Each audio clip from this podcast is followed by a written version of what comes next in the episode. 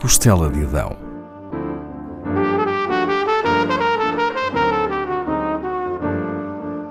Com Paula Castelar.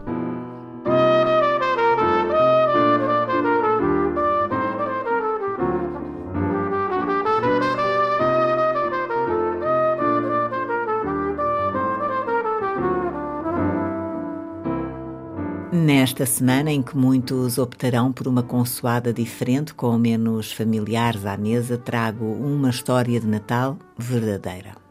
Certamente não a leu em lado algum, mas talvez lhe faça lembrar um ou outro episódio ocorrido em época natalícia. Aconteceu na década de 50 do século XX e foi-me contada num serão junto à Ria Formosa por quem a viveu. Isabel Viegas, ou Belinha, como é conhecida Faz parte daquelas pessoas a quem o diminutivo assenta bem, embora conste dos números da população sénior. Belinha desfia histórias do seu algarve, deixando quem escuta preso ao desenrolar das tramas.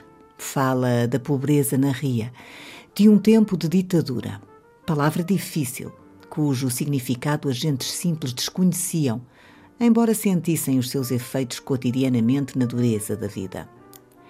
Em Torredeiros, o vocabulário usado era reduzido e uma boa percentagem das palavras servia para nomear coisas do mar. Poucos frequentavam a escola, não havia quem obrigasse os gaiatos. Avós e pais também não tinham ido e, para o dia a dia, o que sabiam chegava bem. Conseguiam apressar e vender o peixe e marisco que apanhavam e orientar-se pelas estrelas se estavam no mar. Ora, os garotos preferiam correr nas ruas de terra batida atrás de uma bola de trapos a ficar sentados numa sala com outros meninos. Uns já andavam na faina, começavam a ir para o mar alto com os pais ou os tios por volta dos nove ou dez anos. Iam à secada, à pesca do carapau, em barcos à vela de cerca de nove metros. Eram seis ou sete homens em cada embarcação. Não existindo vento de feição, regressavam à terra à custa de remos, Havia que criar braços capazes desde cedo. Belinha e o seu primo Rui, o irmão que não teve e vizinho do lado, tinham rotinas diferentes dos outros meninos. Eram ambos filhos únicos, uma raridade por ali. Havia famílias com oito cachopos. Ela e Rui não tinham outro remédio senão ir à escola e usar sapatos. Exceto quando Belinha, a socapa da mãe, os tirava para correr com os pés mais à vontade. Quando iam a caminho da escola, os olhos ficavam-lhes nas brincadeiras dos outros, a correr descalços, fosse inverno ou verão.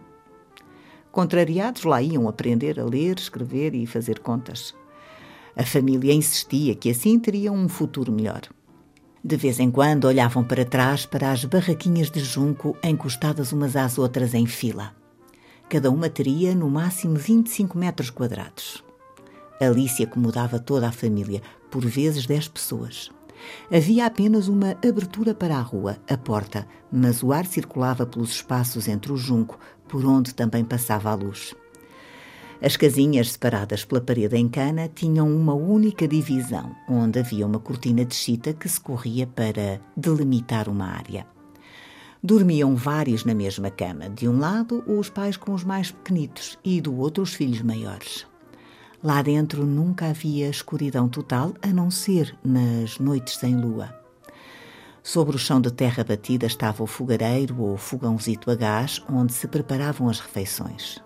Na parte de fora, em frente, havia um alguidar, onde se lavava a loiça e as mulheres trocavam ideias. Não iam para o mar alto, andavam por ali, na ria, a mariscar, na penha da ameijoa e do berbigão. Naquela fiada de casinhas viviam mais de 20 famílias. Havia muita alegria. Nas noites de sábado vinha um ceguinho que tocava acordeão e dançavam até de madrugada. A pobreza era tanta quanto a solidariedade. Se alguém caía, inúmeros braços se estendiam para o agarrar. Mantinham-se de pé, apoiando-se uns nos outros, como as casas. Os incêndios eram frequentes. Quando sucediam, ardia tudo. Os moradores corriam para a rua com o que conseguiam agarrar dos seus parcos a veres e o resto depressa era devorado pelas labaredas. Depois, em grupo, tornavam a erguer as paredes de junco, rezando para ali terem paz durante algum tempo. Belinha e Rui viviam em casas mais seguras, de alvenaria, duas típicas casas de pescadores, das que encontramos também no norte da África. As famílias cultivavam as suas hortas, de onde vinha muito do que comiam. O pouco que tinham era partilhado com muitos. E a verdade é que nada lhes faltou. Julieta, a mãe de Belinha, dava um repolho a esta, umas batatas doces àquela, o que houvesse. Tinha mais possibilidades. O marido, Zé Serafim, mais conhecido por Zuca, possuía o seu próprio barco. Quando podiam, as marisqueiras vinham gratificá-la. Belinha lembra como era saboroso o xarém preparado pela sua mãe, com a mão cheia de conquilhas que as marisqueiras lhe traziam. Cozinhava-as depois com milho partido, fazendo um xarém ao nível do melhor que hoje se confecciona em restaurantes requintados do Algarve. Helena Fialho, tia e madrinha de Belinha, mãe do Rui, era também muito solidária. Ainda hoje, vários anos depois da sua morte, é recordada a miúde. Helena e o marido viviam melhor do que a maioria, não dependiam dos caprichos do mar. Ela costurava para algumas clientes e ele era chofer, levava o sal para o norte. Entre o ordenado dele e as costuras dela ia entrando algum dinheiro com regularidade que permitia ajudar a suprir certas necessidades vividas nas casinhas de junco. As crianças pouca roupa tinham. Helena comprava lã e fazia casaquinhos de malha para vestirem no inverno.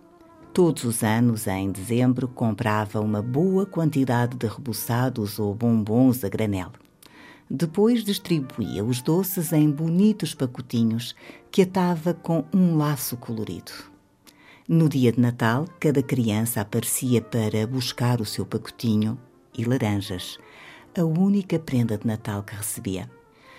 Os anos passaram. Helena envelheceu e as crianças cresceram. Os homens eram quase todos pescadores. Agora adultos, eles e elas visitavam-na quando podiam. Vinham saber dela, trazer-lhe um peixe, um choco ou outra coisa que o mar tivesse dado. Foram vários os que nunca esqueceram a sua madrinha de Natal. E a cada 25 de dezembro novo passaram a ser eles a levar-lhe guloseimas.